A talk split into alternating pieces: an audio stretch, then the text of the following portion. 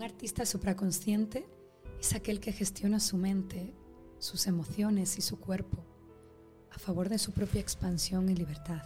Es un alquimista del cambio, de la incertidumbre, el dolor, el miedo y el rechazo.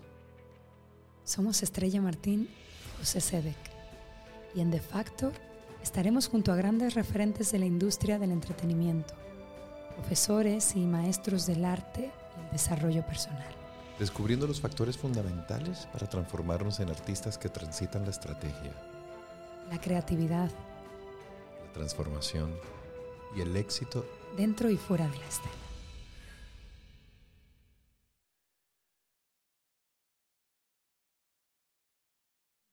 Bueno, y aquí estamos en un nuevo podcast de The Factor, un podcast dirigido a artistas escénicos, a actores, actrices, cantantes. Yo soy José Sedek. Yo, Estrella Martín, y hoy tenemos con nosotros a Raquel Pérez, actriz y coach de actores, con una larga carrera, una mujer española y artista. Hola, Muy buenas, Raquel. ¿qué tal? Gracias. Bueno, yo, yo, yo debo decir como extranjero que soy, que me siento muy orgulloso de tenerte aquí, porque incluso en México sonaba tu nombre entre compañeros españoles que me decían, ¿por qué no intentas montar tu escena con, con alguien de España que de repente tiene una mirada, que tiene otros códigos, que tiene otro, otro lenguaje? Y digo, ¿cómo pasa el tiempo y cómo las circunstancias van dando vueltas? Que hoy estamos aquí sobre una mesa y decirte que para mí es un honor que, que- que estés aquí con nosotros. Muchas gracias. Tengo muchos actores por ahí, por México, la ¿Ah, verdad. sí? Sí, sí. Ah, fíjate. gente que se ha ido a trabajar por ahí. México, Colombia. Exactamente. En eh, México y Colombia son, yo creo que los dos mercados latinoamericanos co- como más visitados por, por, por actores españoles, Sí, ¿cierto? Sí, sí. Ajá. sí, sí. Bueno, yo tengo muchas dudas Venga. El día de hoy. A ver, voy a hablar desde, desde mi propia experiencia, ¿no? Yo no sé cuántos castings habré hecho en mi vida, pero los pocos que he tenido la oportunidad de montar con un coach han sido castings completamente diferentes a los que yo hubiese montado por mí mismo, ¿no? Pero me surge una duda. Los actores no estamos preparados para afrontar nuestra propia escena, nuestra propia audición y hacer algo excelente. O incluso un actor que sí esté preparado para, para esto, con la compañía de, de un coach, podría inflar su propuesta a niveles como mucho más, más finos. Obvio. Sí, ¿verdad? Por supuesto. Eh, yo, yo creo que el actor tiene que estar formado. Esto es una opinión. Estamos contigo, Estamos Raquel. contigo. Mi primera opinión. Vale, empezamos bien. Muy bien. ¿vale? Entonces yo creo que si el actor está formado, tiene mucha capacidad para hacer su propio trabajo. Pero cuatro ojos ven más que dos. Eso es. El actor cuando está trabajando pierde la objetividad. Absolutamente. Porque si te estás mirando de fuera, ya no estás dentro, estás desde fuera. Ujú. Entonces, si estás desde fuera, ya no estás conectado con lo que estás haciendo. Entonces, para mí siempre es importante, incluso soy una actriz formadísima con mi propio método, imagínate, pero incluso cuando preparo mis propias pruebas, tengo mi gente que me ve, que me ayuda. Yo digo, quiero hacer esto y lo quiero hacer así. Entonces, necesito que tú ahora me lo veas para ver si esto que yo quiero hacer lo estoy contando. Y entonces puedo libremente dejarme en la escena. Ok. Si no, no estoy libre, me estoy mirando desde fuera. Lo cual no quiere decir que, que siempre necesitemos un coach. También me parece eh, peligroso la dependencia. Ok. Hay una línea muy Hay delgada. una línea ahí que tampoco... Yo, si queréis, bueno, empezamos un poco a hablar así de todo, ¿no? Sí. Yo soy muy poco mística, soy muy técnica. ¿vale? En mi trabajo y en mi vida, muy pragmática, muy poquito mística. Con lo cual, eh, cuando veo que un actor de repente necesita todo el rato prepararse, prepararse conmigo, eh, tampoco me parece interesante. Creo que la autonomía es lo mejor que puede tener un actor. Después podemos contrastar, podemos probar otras cosas, podemos sumar, podemos crecer, podemos multiplicar la propuesta que estamos haciendo con otra persona que nos está mirando desde fuera o que nos está aportando una técnica que no tenemos o que nos está eh, ayudando de la manera que sea. Pero creo que la ayuda es buena, la dependencia no. Wow. ¿Hasta dónde llega tu trabajo como coach y hasta dónde la libertad del actor? ¿Cómo, cómo te gusta trabajar a ti? Bueno, yo es que trabajo con una técnica que tiene que ver con que las decisiones son suyas. Ok. Yo ense- les enseño la técnica, les aporto esa herramienta, esa, esa carretera, pero el coche lo conducen ellos y las decisiones las toman ellos. Yo simplemente voy guiando y voy ayudando a que, a que esas decisiones que han tomado tengan el color que quieren que tengan. Entonces, de esa manera son ellos el artista. Yo no, no, eh, no me creo ni la hacedora de los mejores actores que han pasado por mis manos, ni de los peores. Eh, no son responsabilidad mía en absoluto. ¿Es eh, diferente un director que un coach? O sea, o más o menos se parecería el... A ver, el, el director quiere ver un resultado y te va a guiar para ver ese resultado. Yo no, yo eh, creo que lo que ayudo es a que tu proceso tenga un camino concreto. Creo que yo voy a más al proceso, el director quiere más el resultado. Yo, yo, yo, yo soy de, de los que opinan que, al igual que en muchas producciones que, que- que suceden en, en Hollywood, eh, las producciones tienen un coach. ¿Tú has trabajado dentro de una producción con un grupo de actores? Eh, no, pero es un problema de producción. Sí, Mm. es un problema de producción porque tú haces falta. Es un problema de producción y que eh, aquí en España está muy... Es que no, quiero no quiero hablar mal de nada. No. Pero yo te entiendo. Pero no está, no está entendida la figura como, como tiene que estar entendida. Eso es. Entonces al final estás de coach en una producción pasando el texto a los actores. Mi trabajo no es pasar texto. No. Ni voy a estar pasando texto, pasando texto, pasando texto. pas- Es que ni... No tiene sentido. No, no, me parece un mal gasto eh, y un desgaste enorme. Que tiene que ver más mí. con la creación, Claro, lo que tú haces, claro. que simplemente lo Claro, técnico, ¿no? Claro. Sin embargo, eh, es y, y luego porque creo que también mi trabajo es un trabajo previo. O por lo menos el trabajo que yo hago con los actores es un trabajo previo. Luego en set está el director. Y ya me ocurrió en alguna ocasión, al principio de mi carrera, eh, estar en un set y eh, haber trabajado con el actor y que después de la toma el actor me mire a mí en vez de al director. Ah, Y, los egos ahí ¡ay, entran. Dios! Mortal. Claro. Y tener que explicar esto a estas alturas es un Ya poco no, incómodo y además eh, no tengo ninguna necesidad de nada de, De nada. esto. De nada. Entonces mi trabajo es previo, creo que en el momento en el que decidí no ir más a una producción eh, fue una de las mejores decisiones de mi carrera como coach. Eh, dije, no, se ha acabado esto, yo trabajo previo, trabajo antes y luego dirígelo tú. Ya. Por ejemplo, un buen trabajo de mesa previo a una Un peli. trabajo de mesa, un trabajo de composición de personaje, un trabajo de análisis de texto, Maravilloso. un caminar el- el- por la acción del texto, unas eh, levantar tres propuestas, cuatro, las que hagan falta, y luego vas y que te dirija el director. Eso es. Muchas veces me ha pasado eh, tener muy buenos encuentros con directores, muy buenos. O sea, ahora mismo me viene, fíjate, recientemente ha fallecido Roberto Pérez Toledo, ¿no? Eh, la primera vez que trabajé con él fue en se- seis puntos sobre Emma y preparé tanto a Verónica Chegui como a Alex García y tuve muy, muy, muy buen encuentro con Roberto.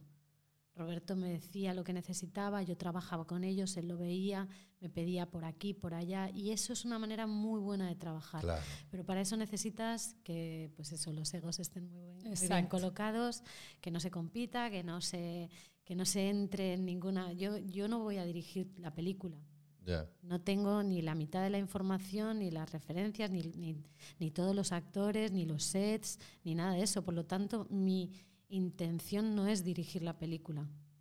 Ah, claro. No compito, no, No, me no, no, no, interesa. tiene- Si quisiera dirigir películas, lo haría. Claro. Eh, entonces, eh, si el director está en su sitio y no quiere entrar en el mío, pues es fantástico. Me ha Claro. pasado en algunas ocasiones que hemos trabajado fenomenal. Y cuando el director está eh, por y para que tú trabajes con los actores y le alivianes el, el terreno a él, pues es fantástico. Pero no siempre pasa. Pues en mi película yo no tendría problema de que tú estés. Estupendo. A ver, eh, claro, eh, yo he hecho varias audiciones, como comentaba, me imagino que Estrella también. Cada Sí. actora hace una cantidad de audiciones según la cantidad de tiempo y oportunidades que tenga. Pero tú has hecho más audiciones de la que hace cualquier autor, porque haces tus audiciones, si es que, eres, si es que sí, ejerces sí, como actriz. ¿vale?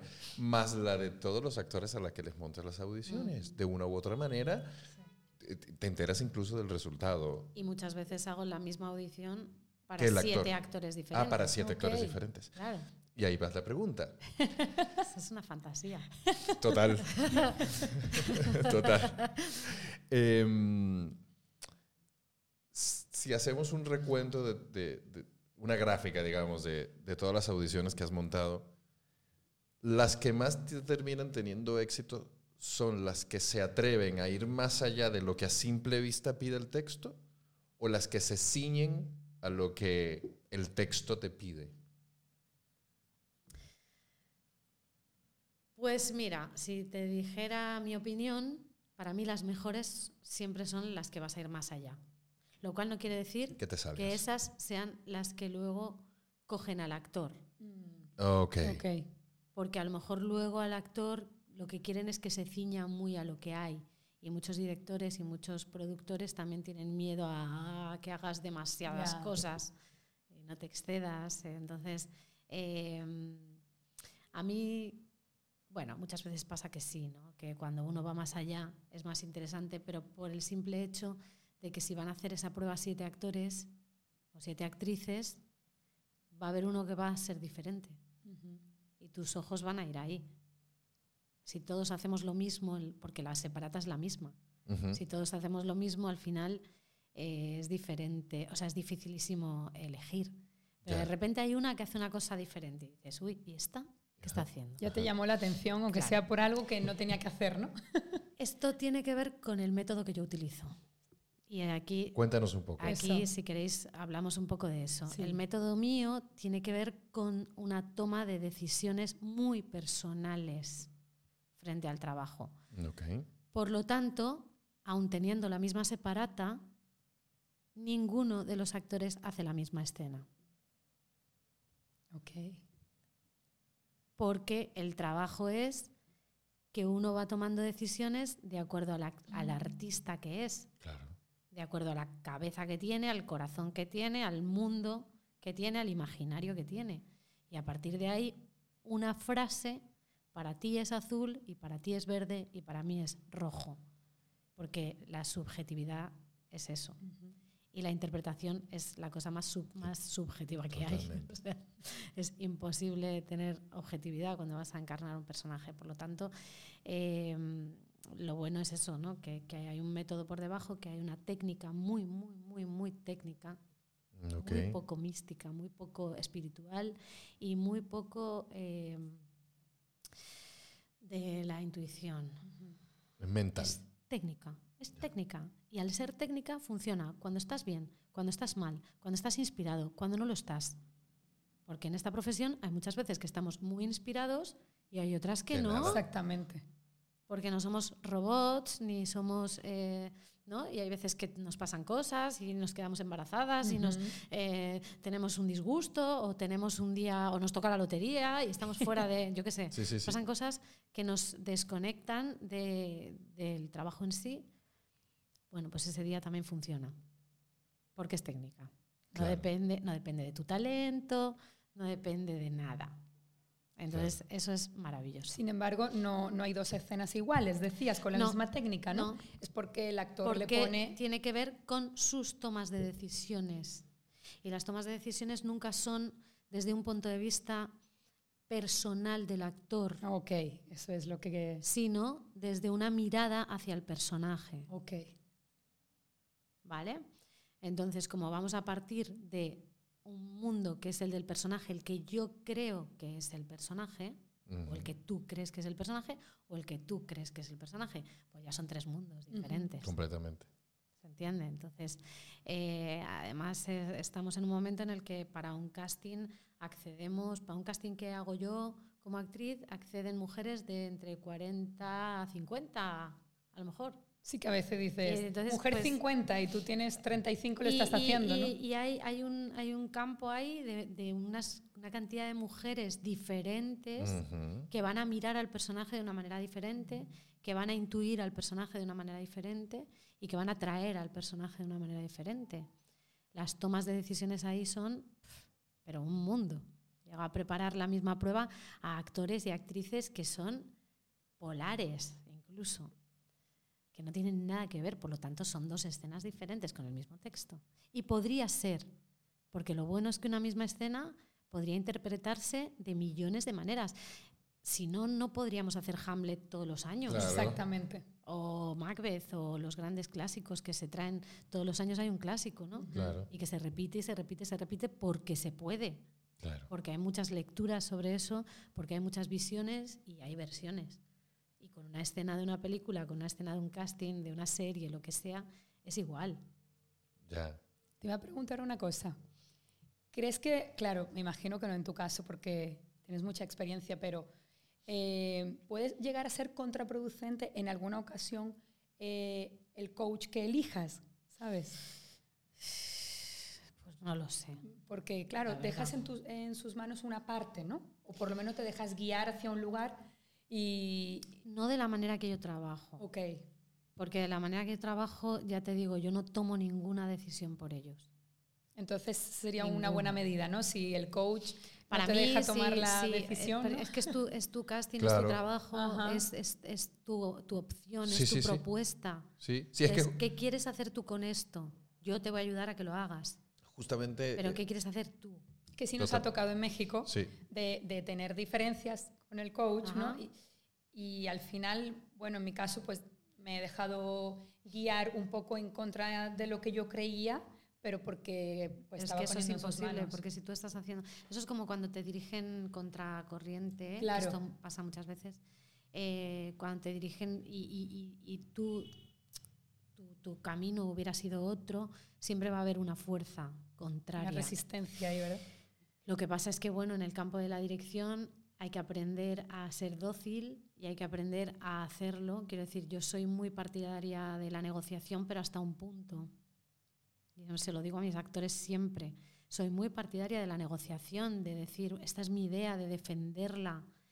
Pero cuando el director dice, no, yo quiero esto, hay que hacer caso, porque él es el que tiene toda la película en la cabeza. Claro. Tú no. Entonces tú puedes creer que tienes la verdad, pero el que tiene la verdad es él, que tiene toda la película en la cabeza, que tiene todos los actores en la cabeza, que tiene todas las escenas en la cabeza. Y a veces el actor se cree que su idea es la mejor. Exacto. Y no siempre es así. Exacto. No siempre es así. ¿Vale?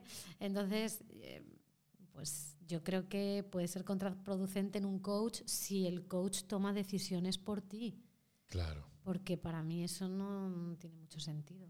Ok.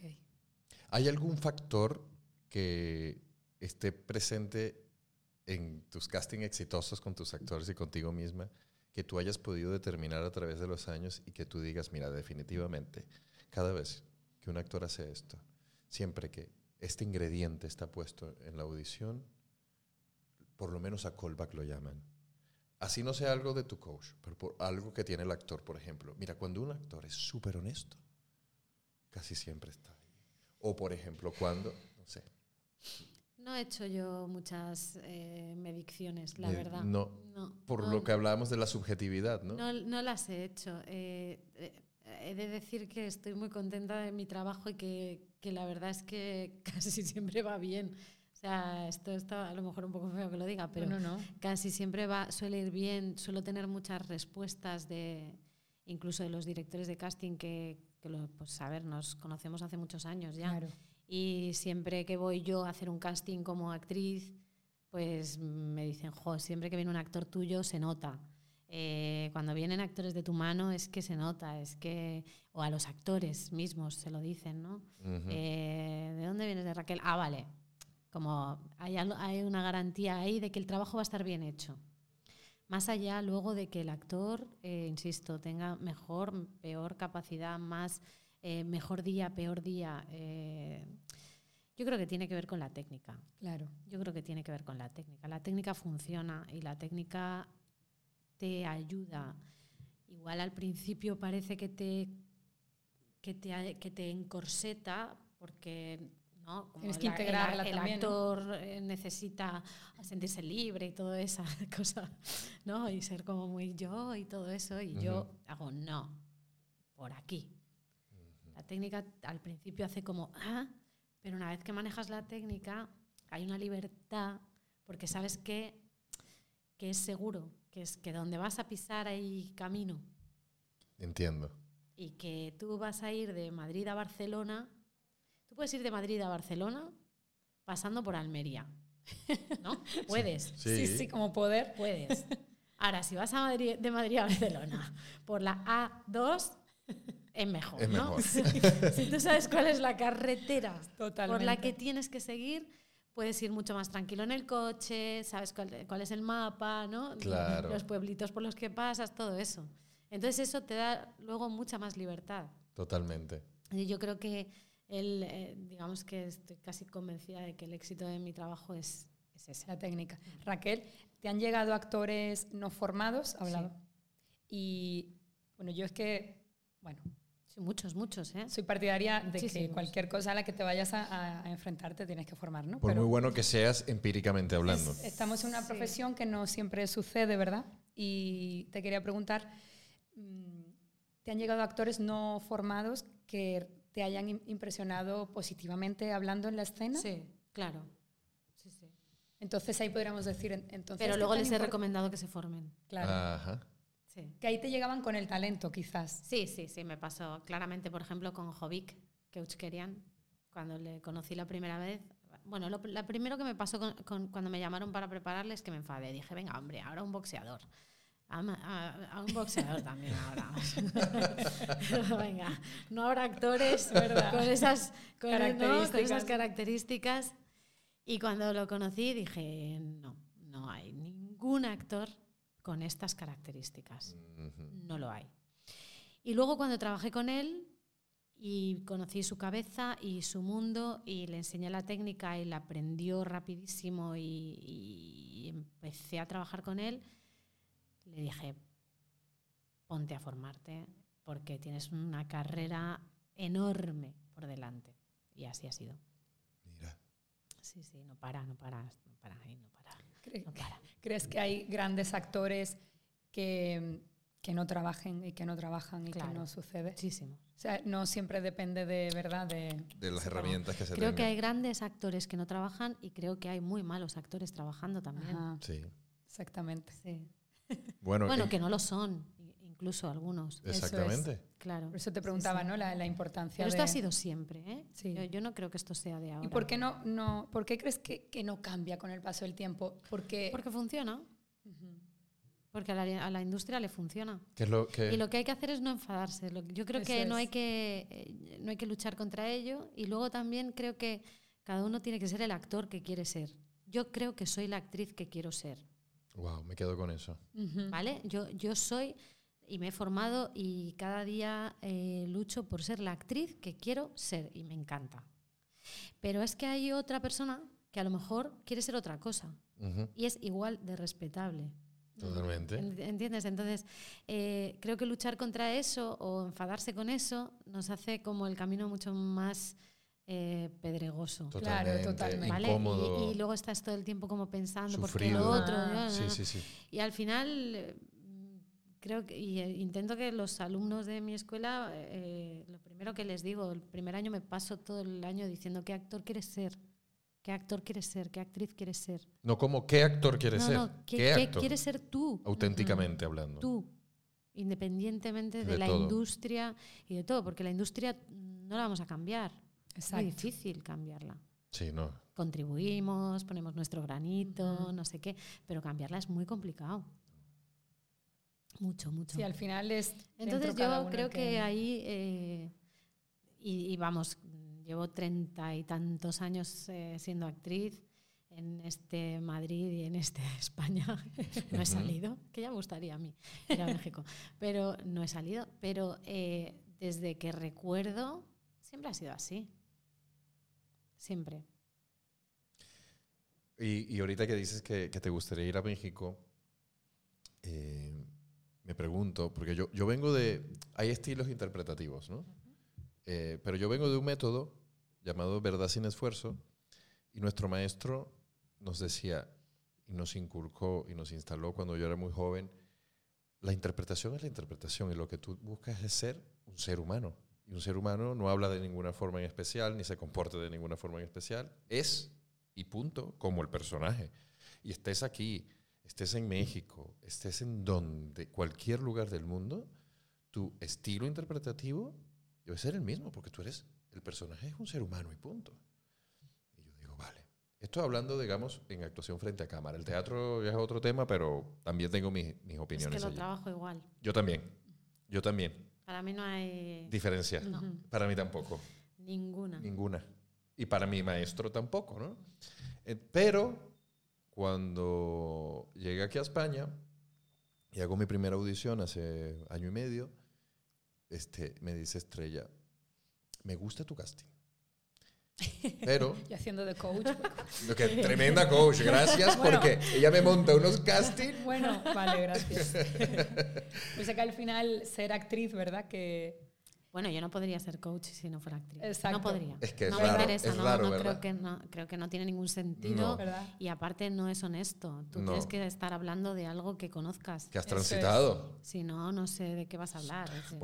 Es, otra cosa. Será un psicólogo, será otra cosa. Claro, claro. no será Un coach de actuación. Por sí, por Y eso se le suma que desde afuera, en general, las cosas son más fáciles, ¿verdad? Siempre. Entonces, bueno. Pero lo hace muy bien. Mejorando ¿eh? lo. Lo hace muy bien. Cuando tienes una asistente. Em, entonces me dice, me gusta tu casting, pero acuérdate que estamos en España. Y ahí un gusanito entra en mí y yo, y que, bueno, lo que ya hemos hablado, pero que tiene que ver que lo que hemos hablado, que aquí en España eh, la actuación es mucho más chiquito, como chiquito. Así chiquitico, yo tengo que hablar así. Oye, tu manager también te lo dijo. Yo te- echándote la culpa a ella, Yo- todo el mundo me lo ha dicho, ¿eh? de una coach y No, en, en México todo, todo, todos Sí, siempre... bueno, como que los códigos eh, allí, Claro. bueno, en latino. Bueno, continúa con tu idea. Sí, eh, o sea, es decir, yo nunca he hecho una telenovela, ¿eh? Cuando tú dices, vengo de México, lo típico que piensan es, este es un actor de novelas que Ajá. dice, no María. No, no, yo la verdad es que, que mi formación es de, de, de- de interpretación y he hecho series en donde se busca una verdad más cercana al cine. Entonces, eh, bueno, llego aquí y me dicen, la- aquí la actuación es chiquita. Y ahora eh, me pongo a mirar las series españolas y me doy cuenta que la actuación no es chiquita. Yo, yo veo la gente, por ejemplo, en una serie famosísima, La, La Casa de Papel, eh, yo veo que echan unos gritos y que hacen gestos y que son lo- como son. Y también luego, es verdad que tampoco a veces les entiendo porque está mucho y tengo que poner subtítulos Sí, a veces. a la serie en, en español, ¿no? Entonces digo, ah, pero ¿será que se refieren? Entonces tengo mucha confusión en qué es lo que se busca aquí a nivel de interpretación y qué es eso de chiquito, de actuar chiquito, de actuar, y si eso existe o no, Yo. No. Actuar. Yo no, no- o sea, no, no- nunca trabajo con eso. Ok. Nosotros creamos seres humanos. Incluso- y seres humanos hay de todo, chiquitos y grandes. Eso es. Expresivos y no expresivos, depende del personaje. Hay personajes, y hay- eso hay que mirarlo, y hay que tomar decisiones. Hay personajes que son, como en la vida, muy poco expresivos. Hay hombres, hay mujeres que son poquísimo sí, sí. expresivas, pero hay otros que son muy, Muy. expresivos Ujú, Eso es. eh, o que tienen, no sé, alguna capacidad especial o algún lo que sea. Y eso hay que crearlo. El hay que humano. crearlo con la misma verdad que si fuera tu vecino. Pero una cosa es crearlo con verdad y otra cosa es eh, que no pueda ser grande o no, yo no yo siempre me adecuo al personaje y no hago distinción en cine ni en teatro. Ujú. Cuando, en series, lo hemos Sí, sí. visto En, en pelis, que de repente hay un personaje que tiene unas características eh, particulares y funciona que las hagas. Sí, de hecho, cuando uno lo ve como espectador, eso es lo que quiere, Claro. ver seres humanos, ¿no? Claro. Este, a mí sí me pasó en, en México, estaba y que, y grabando. que, perdona, perdona No, no, no, un no. momento, y que no elegimos esta profesión para hacer de nosotros mismos todo el rato. Exacto. Por supuesto que no. No, no elegimos esta profesión para eso. Yo no elijo esta profesión para hacer de Raquel Pérez todo el rato. Qué aburrimiento. Igual que no elijo el mismo pueblo para irme de vacaciones toda la vida. Eso es. Elijo esta profesión para contar otras vidas, Ujú. para meterme en otras pieles, para Claro, hacer de una mujer que tiene este problema o de una mujer que tengo este otro o claro. que lo que sea y aprendo y conozco y me, me multiplico como ser humano porque empatizo con todas las vidas con las que eh, me encuentro a la hora de interpretar personajes. Eh, por lo tanto, es imposible que el actor haga siempre de sí mismo. Claro. Si a esto nos referimos con chiquitito, estoy completamente en contra. Ok. Porque hay veces que nos estamos refiriendo a eso. Y hay incluso veces que yo me han venido los actores diciéndome, es que el director me ha dicho que haga de mí. No, no, pero como tú. No, no, no hagas nada, como tú. Entonces, yo sí, a mí, que no me ha pasado nunca, ¿eh? como actriz, gracias a, No ni a mí. no sé, al universo. Eh, si a mí un actor me dice, como tú, me mata. Porque entonces ya me tengo que interpretar a mí misma y eso es una locura muy grande. Claro. Eso es- Además que yo soy Totalmente. de muchas formas. Depende con quién esté. Bueno, pero depende- aparte que eso sería como para hacer un documental. Claro. O sea, no, para, no, nunca voy a tener que ver con el personaje que estoy interpretando. No, no, no, no, no. No, lo que yo iba a decir es que en la novela que hice en Televisa sí me decía mucho la directora, Estrella, tú no te salgas de, de, de lo, de cómo lo hacéis allí, de cómo lo hacéis allí, no te contagies de aquí. O sea, como si tiene yo esa creencia de que los códigos, luego cuando llegamos aquí, ¿no? la Ujú. manager en su momento, que no vamos a decir muchos nombres para no comprometer, decía, "Mm, José, pero acuérdate de que aquí todo es como en otra, ¿verdad? En otro Ah, código. entonces, incluso yo siendo de aquí, andaba como confundida, ¿sabes? Qué bueno que lo aclaras, porque luego vemos otra No cosa sé. en pantalla y... Trabajo con actores que se lanzan a la piscina y hacen unas cosas ¿Verdad? que... No, no he visto yo reprimirse nunca, no sé, a Fernando Tejero o a Verónica Chegui o a estos actores que trabajo muchas veces con ellos y que dices, Expresen. maravilla, ¿no? Porque hacen de otra persona que no son ellos. Exacto. Y entonces hay que, hay que, hay que jugar. Estamos aquí Claro. para jugar. Qué Claro. bueno. No, no, Pero no, no, no. Desde la honestidad, ¿no? Que ahí sí, sí lo Bueno, hay que encontrar la verdad en eso. Claro. Encontrar la verdad. No, no, no hay que hacer la carcasa, no hay que hacer el cliché, no hay lo que hablamos siempre. No, Claro. no hay que hacer. eh, no hay que hacer un personaje de mentira, hay que hacer no. un personaje creíble. Claro. Pero insisto en que hay gente muy diferente. Sí. ¿Y tu técnica tiene un nombre? Sí, ¿Cómo? se llama mecánica de la acción interna. Mecánica de la acción. interna. Hace tres añitos, cuatro, presenté el libro, Ok. Escrito por Alonso Trenado, y, y es una técnica, es un manual. ¿Dónde lo conseguimos? Pues lo tenéis en la librería 8 y medio, Ok. eh, creo que en Yorick también, ok. y en la web de la editorial, que es Inventa Editores, Ah, ok. Ok. eh, también. Pero vamos, en 8 y medio, que está aquí súper cerca, lo, Ocho lo y medio, encontráis. pues sí, en la librería de cine.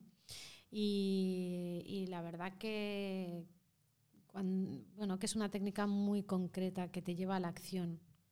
Y esto es fantástico, porque entonces ahí es cuando el actor se deja de mirar y se deja de rollos y de, ay, es que no me viene la inspiración y, ay, es que, no, Aterriza. espera, que no estoy. no estoy". Cualquiera la podría, bueno, cualquier actor, Sí, prefiero. sí. cualquier De persona. hecho, pues un montón de amigos periodistas, lo han- por ejemplo, que lo han leído a- antes de sacar el libro, claro, yo lo contrasté con mucha gente que incluso no eran de la profesión, pues para ver si se entendía más allá de lo que es el actor. Y hemos tenido muy buenos feedback porque se entiende muy fácilmente. Lo hicimos, además el libro es muy facilito porque está hecho como una entrevista, ¿vale? Está como Ujú. una, una falsa entrevista, ¿no? Ok. Eh, Alonso estuvo como un año y pico entrando en clase y viendo un poco las preguntas eh, que, es- que me iban haciendo siempre recurrentes los actores y por los puntos por los que pasábamos. Y de ahí salió el libro. Y, y es bastante facilito de entender. Luego no es tan fácil de aplicar, Ok. ¿vale? Claro. Porque es verdad que, insisto, es una mecánica y como cualquier mecánica lleva su tiempo. Es como conducir, ¿vale? Tú cuando te enfrentas por primera vez a conducir, pues Estás es un follón, cosas, ¿no? claro. El, el- el- el embrague, lo otro, el espejo. Al principio parece que no vas a poder llevar el coche Totalmente. nunca, ¿no? Cuando te enfrentas por primera vez a eso. Y luego conduces sin pensar, hablando por teléfono, cantando, discutiendo. ¿no? Por inercia a veces iner- de un no, punto a otro. Porque es mecánico. Claro. Entonces yo, eh, esta técnica, por eso me gusta que se llame mecánica, porque a través de la mecánica y a través de lo sistemático, uno se mete en esa cosa de sistema, sistema, sistema, y es donde uno puede estar libre para crear. Dentro de la técnica, eh, no quiero profundizar mucho ni, ni en detalles, pero porque ya tendremos tiempo para eso, pero me imagino que la, la memorización es, está entre los primeros pasos. No, es el último. Y además con esta técnica se memoriza muy fácil. Casi que no te das cuenta y estás memorizando. Es al revés. Ah, qué bueno. Vamos al final. qué O sea, bueno. cuando tú ya has hecho todo el trabajo de la mecánica, de repente Surge. ya te sabes el texto. Claro, porque eh, lo tienes todo tan porque minucioso, está, ¿no? porque está dentro. Claro. Y es, eh, sobre todo si el texto está bien escrito. Vale. Hay veces que nos encontramos textos un poco Raros. regulares Sí. Sí, y ahí cuesta más, ¿no? Pero, pero casi que es al revés. ¿Tú eres partidaria, por ejemplo, si un texto está mal escrito, presentar una audición co- co- con, palabras nuevas? y- Si está mal escrito de gramática, yo lo cambio. Ajá. O sea, sí, porque además es que me, me he encontrado con textos incluso con faltas de ortografía y con Ujú. frases mal escritas, gramaticalmente mal escritas. Entonces, si me encuentro eso, yo lo cambio, porque está mal escrito. ujú.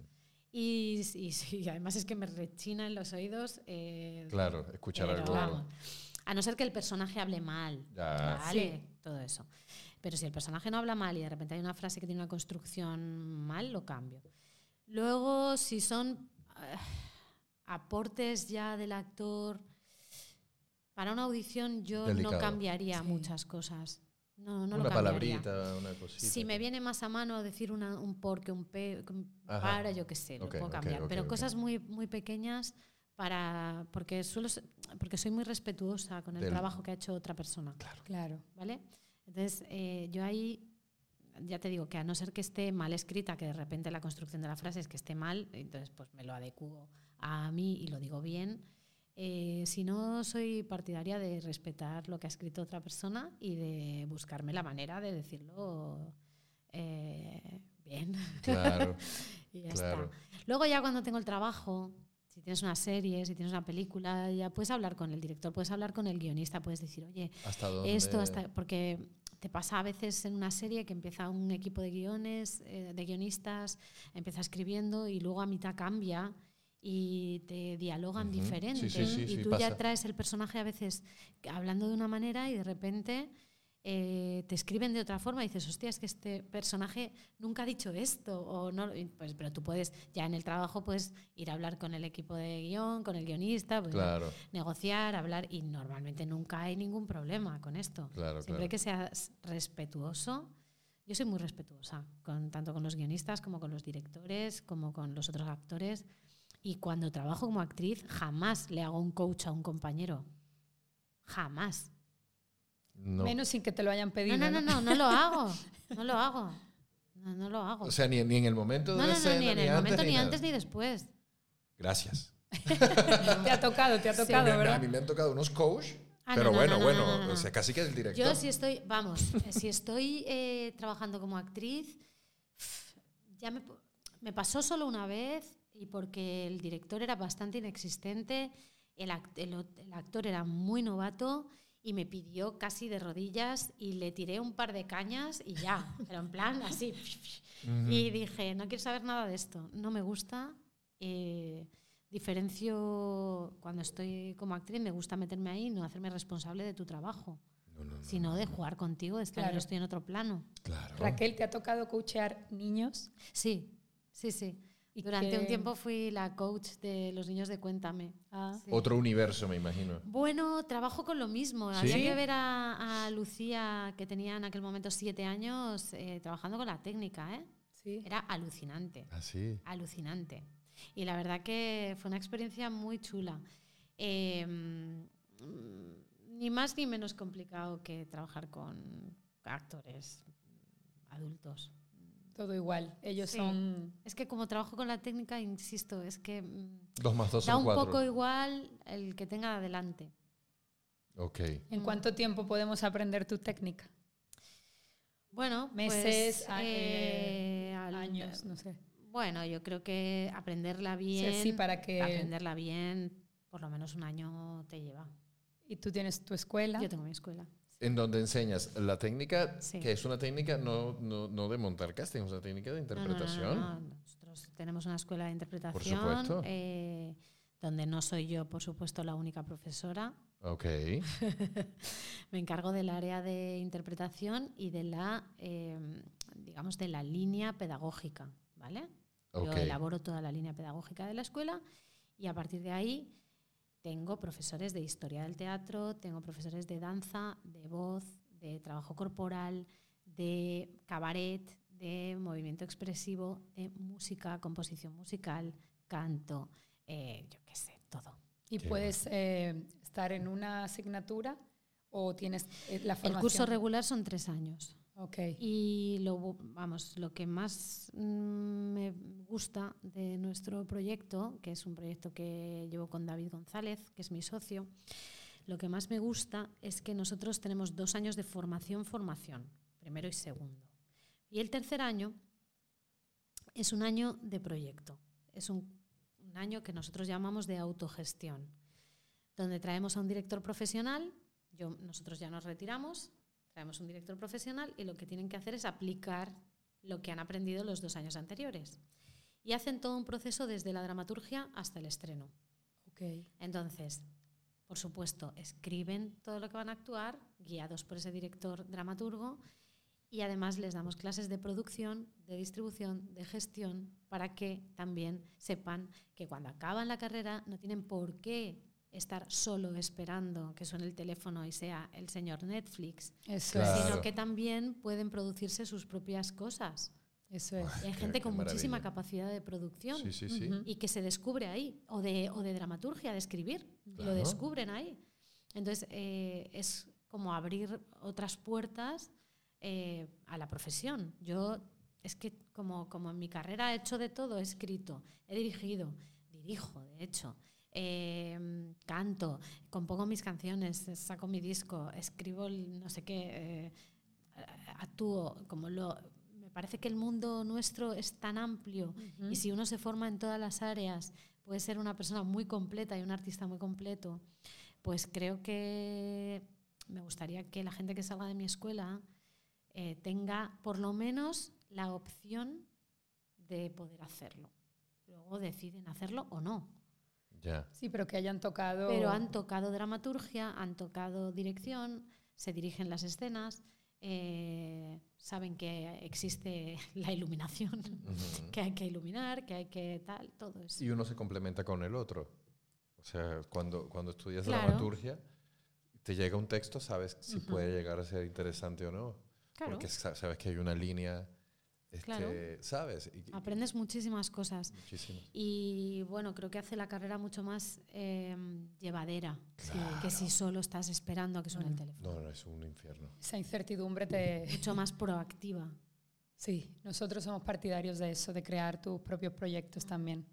No esperar nunca. No, no, no, no, no, no. no. Creemos que, que hay mucho por hacer, que hay mucho tiempo, que la vida finalmente es muy corta y, que, que tenemos muchas ganas de compartir, de hacer y que no hay que esperar que el señor Bueno, que se supone que el artista es un tipo que quiere contar cosas. Por supuesto.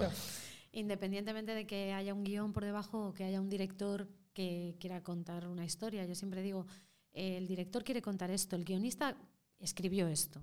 Y ahora el director quiere contar esto con su película, pero que quiero contar yo con mi personaje también.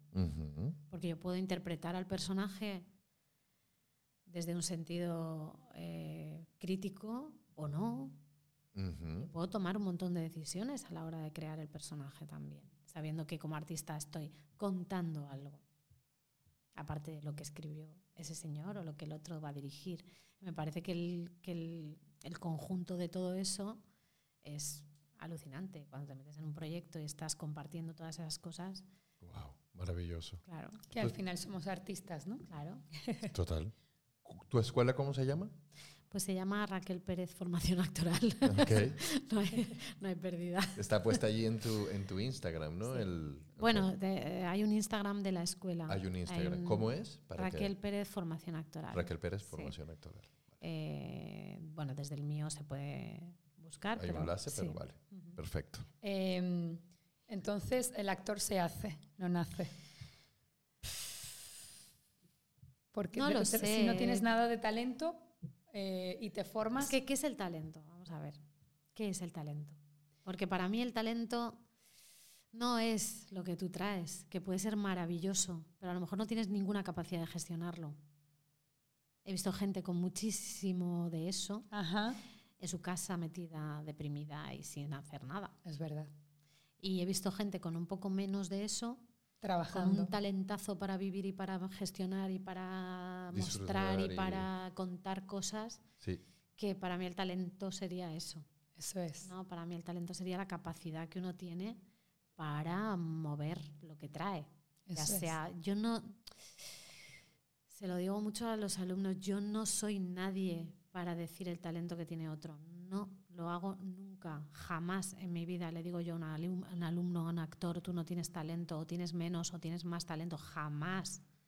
No tengo, no, Y sí es algo No. muy mencionado, ¿no? En, en nuestro trabajo. no sé, me parece horrible. A mí también. No lo hago. ¿Sabes? Eh, No, en la no. escuela incluso te Mm. pasa en, en arte dramático, digo, con algunos profesores.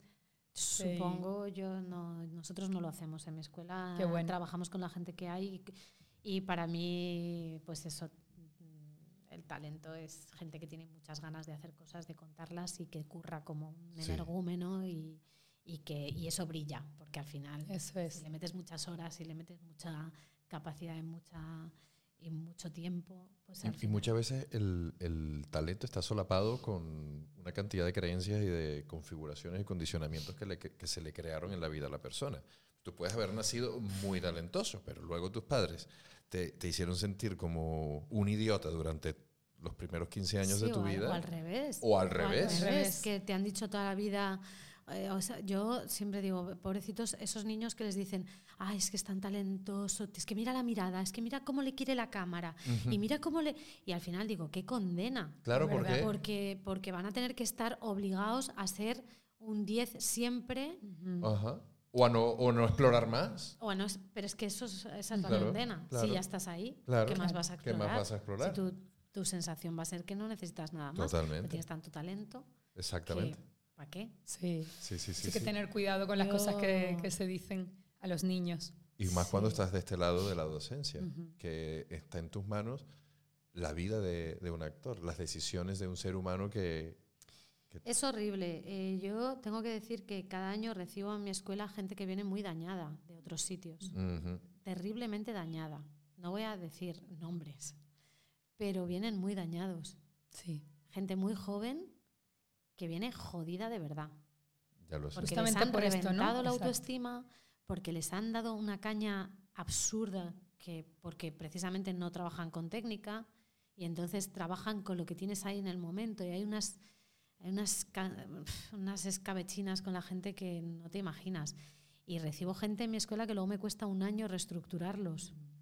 Y por supuesto mandarles a un terapeuta, porque yo no entro ahí.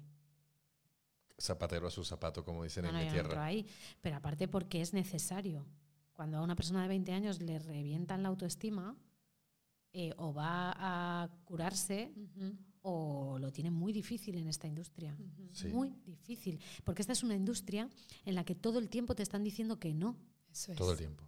O sea, cuando dicen que sí, es genial, pero es muy difícil que todo el tiempo te estén diciendo que sí. Es que la mayoría de la gente, la mayoría del tiempo, te están diciendo que no. Entonces, o tienes tu autoestima muy bien colocadita, o lo vas a pasar muy mal. Sí. ¿Cómo gestiona, bueno, cómo la- Raquel como actriz esta parte de- del no? Del, Del rechazo, digamos. Ajá. Bueno, pues trabajando, trabajando muchísimo. Está Ra- Raquel, Raquel se levanta a las 7 de la mañana Eso. todos los días y trabajo muchísimo. Y luego también, pues, Mm. uno ya sabe cómo funciona esto.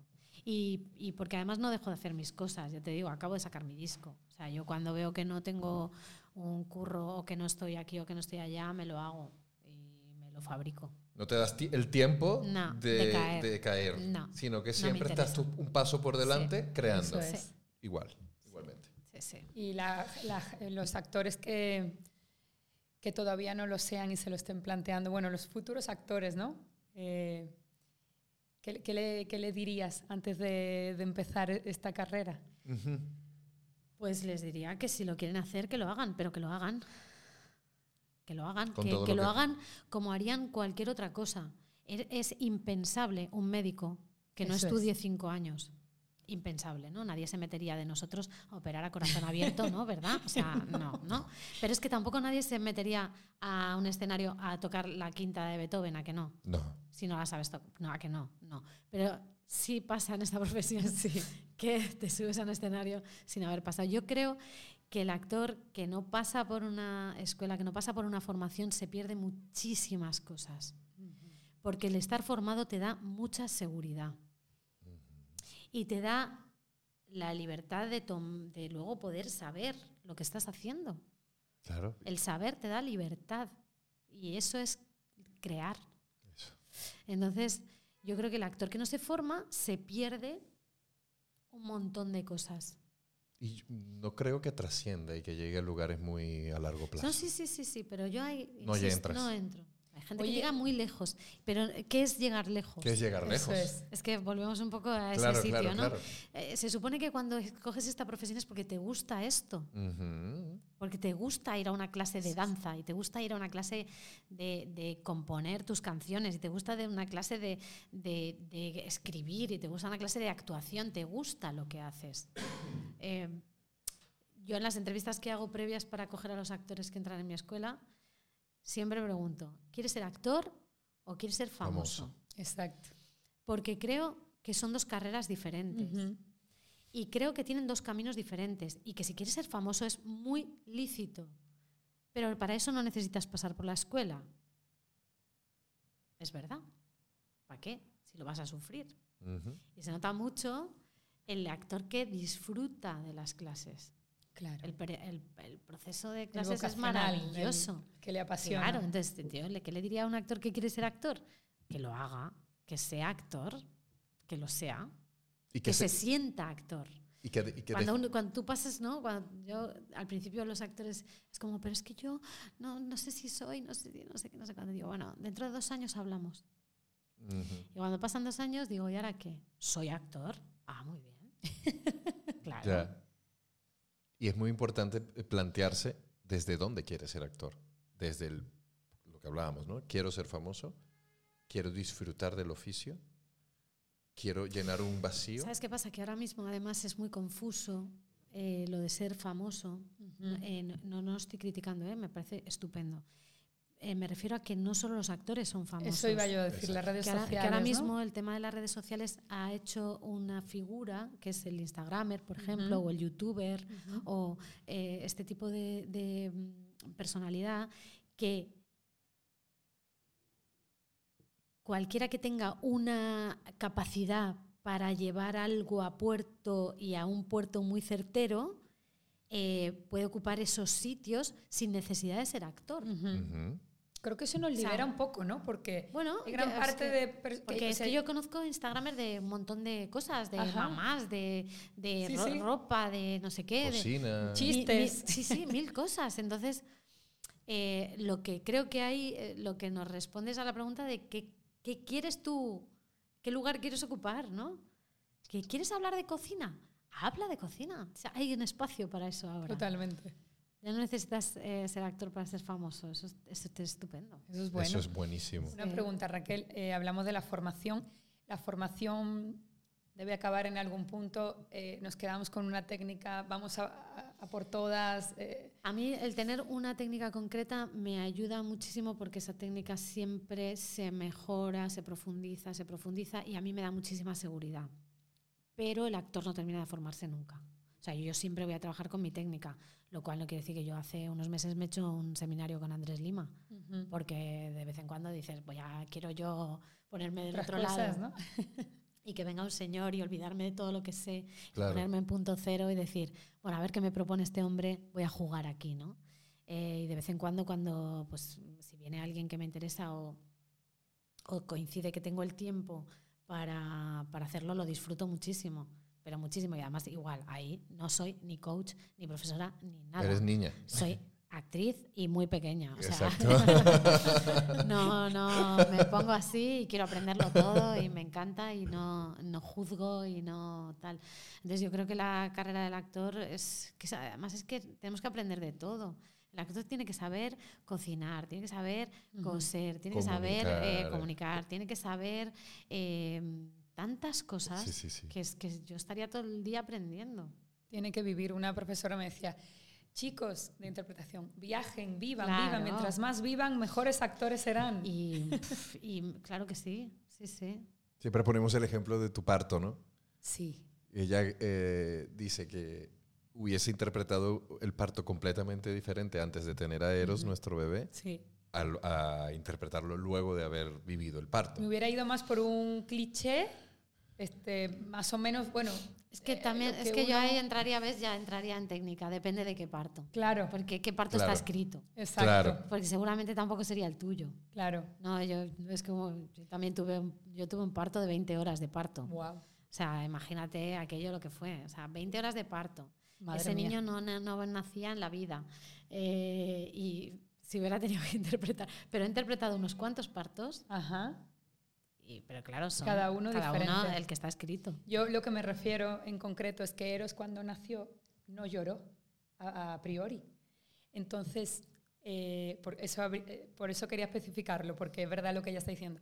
Digo que eh, si me toca interpretar una escena de un parto y me pone ahí en la escena que el, que el bebé no llora cuando te lo ponen en el pecho, eh, nunca me hubiera imaginado actuar como yo lo hice, que fue en calma total eh, y empecé a hablarle con todo mi amor, ¿sabes?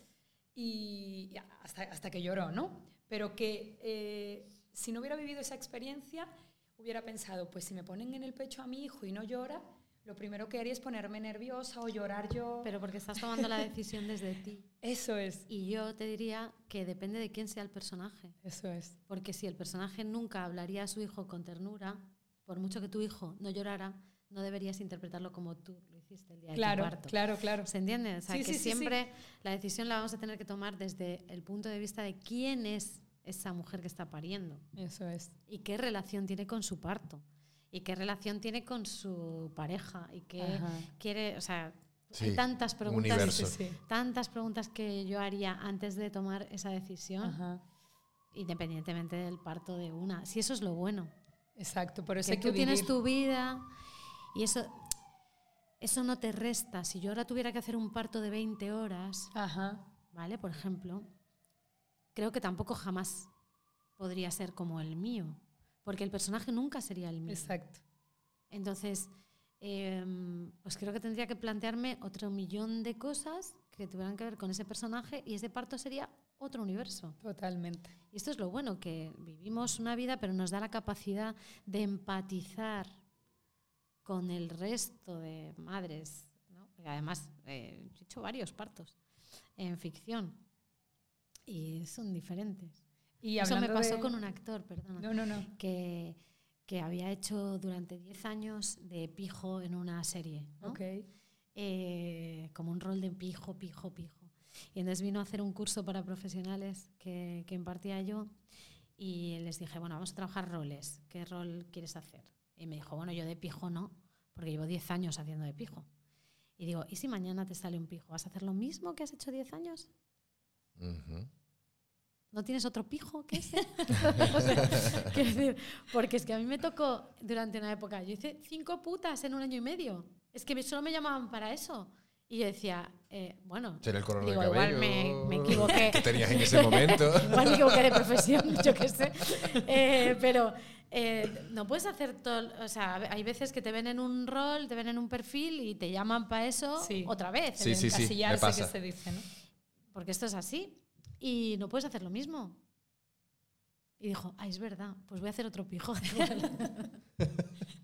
Yo lo que te quería decir es, hablando de partos y pasando un poco por la maternidad, eh, ¿cómo ha sido para Raquel ser madre, actriz a la vez? Bueno, pues durísimo como cualquiera, ¿no? Es- Es una profesión en la que esta cosa del- de la maternidad, eh, pues me ha costado muchísimos canguros, eh, me ha costado dejar a mi hijo solo muchas veces con gente que no era yo, porque tenía función de teatro. Bueno, a los dos meses de nacer mi hijo, eh, me tenía que sacar la leche, dejársela a mi madre, irme al teatro, hacer la función, que me subía la leche en la, la función Ajá. todas las noches. Eh, es una profesión que, mm, que requiere ciertos sacrificios personales. Eh, ¿Cómo lo he llevado yo? Pues lo mejor que he podido, la verdad. Intentando compensar a mi hijo todo lo que... Mi hijo tiene ya mm, 19 años, ¿eh? es un señor ya muy mayor que trabaja y que tiene su vida. No es actor. No, no ha querido nunca. Ah, mira. No, no, nunca quiso. De hecho, cuando nació me llamaron mucha gente para cosa de mamá con bebé o mamá con niño pequeño y él nunca quiso ir. Me pareció estu- estupendo. Estupendo. Se dedica a otra cosa, se dedica a la programación y, y todo esto. Eh, y bueno, pues intentando compensar siempre, pues cuando no estás, pues luego estar todo lo que puedas. Y- pero creo que nos toca un, un momento en el que esto nos pasa a muchísimas mujeres. Sí, sí, más allá de Sí. la profesión nuestra como tal. Sí, sí, sí, sí. Conciliar. La conciliación es complicadísima. Y no tanto, fíjate, cuando es bebé, sino más adelante es mucho más complicado Sí. para mí. Eso no lo sabíamos. cada sorpresa. cada caso es un mundo, pero por ejemplo, sí, para mí fue mucho más duro cuando, cuando el niño tenía a lo mejor 10, 11 años, que yo creo que requería mucho más mi presencia, los deberes, no sé qué. Em, yo esa época la llevé muchísimo peor que cuando era bebé. Que era más- Entiendo. me parecía que, que era más fácil. Ya.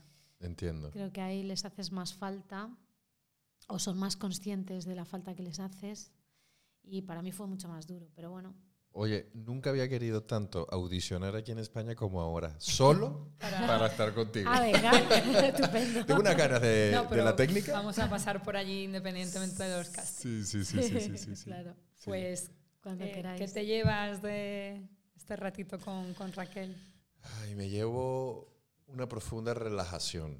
Me relajo como, como actor, como persona, porque mm, estoy muy de acuerdo y resueno mucho con, con, con mucha de tu, de, tu, de tu mirada, de tu perspectiva y, y de tu filosofía sobre el oficio. Y digo, mira, no, no estoy tan equivocado en lo que la experiencia me ha ido diciendo y en Bueno, lo que yo he ido creo queriendo yo coger. que tenga la verdad absoluta. ¿eh? No, pero tienes eh, más experiencia, tienes trabajo con actores, tienes feedback de directores importantes y tienes cosas tangibles y tienes una escuela y por lo menos, bueno, es, más que ser actor. comprobable. ¿no? Eh, y entonces eh, digo, bueno, mira, eh, creo que hablamos un, un lenguaje bastante parecido, los tres, y eso me, me agrada muchísimo, me, me reconforta conmigo mismo. Y luego... em, hablabas sobre sí, el, el tecnicismo. Yo, ah, en, en algo que soy diferente a ti, es que suelo ser mucho más místico, mucho más universo, mucho más inspiración. Y digo, el texto aquí está, y ya yo jugaré y me meteré adentro y tal. Pero yo necesito, yo necesito, y eso lo rescato, ya está muy bien, pero eso no lo vas a perder cuando tengas técnica. Claro, al contrario. Eso no se pierde. Lo voy a poder disfrutar más. Eh, luego hay gente que es mucho más eh, espiritual, mucho más mística, mucho más no sé qué. Y luego tú, tus cosas no las tienes por qué perder. No las tienes por qué perder. Como hay mucha gente que me pregunta cuando, cuando, pero es que la técnica no te quita intuición. La intuición está. la intuición es tuya, ¿cómo te la va a quitar?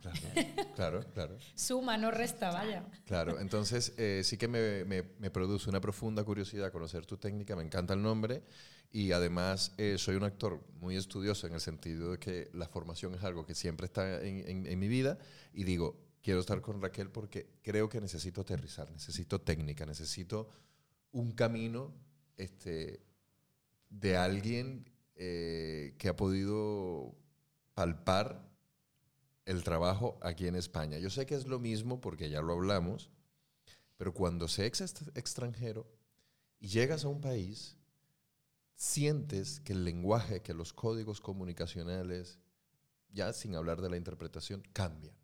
Cambian, ¿me entiendes? Vosotros tenéis gestos aquí de, de españoles gestos, gestualidad. gestualidad. Esto, hombre, hombre, hombre. Seguro, seguro. ¿Sabes? Y, y, y, entonces, por, por decir un detalle, ¿no? Sí, sí. Entonces, creo que, que, que conocer tu técnica me, me, va a ayudar a aterrizar todo mi misticismo eh, aquí y en todos los lugares. Pero sí, lo primero que haré es comprar el libro. Y lo segundo que haré es pasar por tu escuela no sé, me imagino que, que, que, abrís talleres eh, cortos. Sí, haré alguno en verano. por ejemplo. Por ejemplo. Ahora ya hasta julio no, pero... Por ejemplo, en, julio es muy buen mes, de hecho, para, que, para, para estarte visitando. Y también me quedo con, con, la importancia de, de dejar nuestro ego a un lado, la autosuficiencia que, que es útil en algunos momentos, pero es tan importante la oportunidad de una audición que creo que lo mejor, lo mejor que podemos hacer es tener un compañero que con su mirada nos diga, ¿qué tal si hacemos esto? ¿Qué tal si hacemos esto? ¿Qué tal? Si ya al final no te gustó, pues no lo haces, pero ya trabajaste. Y, ya, ya, luego vas y haces lo que tú quieres hacer. Pero... Y, perdón, ¿eh? que, te, te, interrumpo. Yo que, que, esto me gustaría aclararlo. Cuando yo trabajo con un actor para una audición, para una prueba, nunca cerramos al 100%. Ya. No, eso no se puede hacer. Imagínate. Nunca decís, ya, hasta aquí esto no, porque luego el director de casting te pide cosas y si no lo puedes cambiar, estás jodido. Completamente jodido. O sea, porque además cuando tú haces una audición, cuando tú preparas una prueba, pero igual cuando, soy, cuando voy como actriz, nos falta muchísima información. Eso es. Tú tienes una separata y ya. Y punto. Y como o una, una Biblia de personaje, una separata y ya no tienes toda la información, por lo tanto no puedes ser rígido a la hora de prepararlo. Tienes que prepararlo, estar muy seguro de una propuesta o de un par de propuestas y luego ir abiertísimo a que te muevan eso. Claro. Pero el haberlo preparado, el haber tomado decisiones, el haberte planteado cuatro para decidir dos, ese abanico te da mucha seguridad y cuando te piden cosas puedes cambiar. Eso es. Porque vas muy seguro. Claro. ¿Tú qué te quedas? Yo ¿Qué te llevas? Con todo. Porque estoy aquí digo, madre mía, tantos años han pasado de que asistí a tu masterclass. Yo, por Dios, o sea... Pero muchos. pero me siento como, como en aquel entonces, escuchándote. Yo me quedo con todo, eh, me da un fresquito en el alma y no lo puedo evitar que Raquel sea pro actores formados, porque yo siempre lo he defendido mucho. Es verdad que antes me enfadaba y todo, con más jovencilla ya esa parte la sí, solté. Sí, más jovencilla, 15 días. antes, antes, sí me ofuscaba, pero, pero al final eh, cada quien tiene su camino en todo y, y, yo me tengo que preocupar del mío.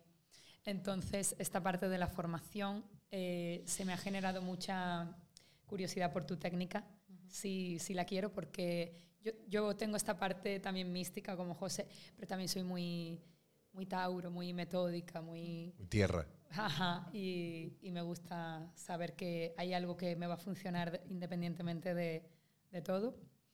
Estoy muy, muy contenta de que hayas estado aquí. Ha sido un rato muy agradable, que por mí no terminaría. Por mí tampoco. Solo tenemos una, una petición que hacerte. Ajá. Y es que, bueno, todos los invitados que han estado allí, les pedimos que al final del, del podcast digan una frase. Pero claro, eh, Que ellos cierren, digamos, Ujú. el podcast. puede ser cualquier frase, una tuya o de alguien que te guste. o no tiene por qué ser muy profunda, lo que tú quieras. Cierra tu Y en podcast. su caso, puede ser hablada o cantada, porque escuché Ah. el disco Ah, dije, pues yo no la he yo escuchado. Yo no, me atreví a pedir esto, pero, Pero bueno, eso ya No en a tus manos. En tus manos. llora a ver si es verdad que eres actriz. Ah, me encanta eso. La típica. llora. Llora.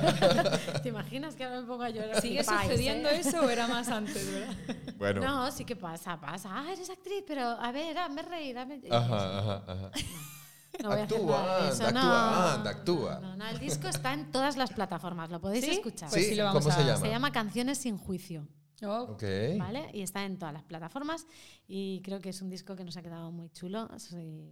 Ya, ya me contaréis. Vale. Venga, sí. Eh, bueno, no, yo voy a cerrar diciendo que, que, yo- que creo que lo mejor de ser actor es eh, ser un ser empático, defender otras vidas y que si alguien quiere estar en esta industria, la puerta está abierta, Eso es. que solo hay que cruzar la frontera y ser valiente, hay que ser muy valiente. Muy valiente.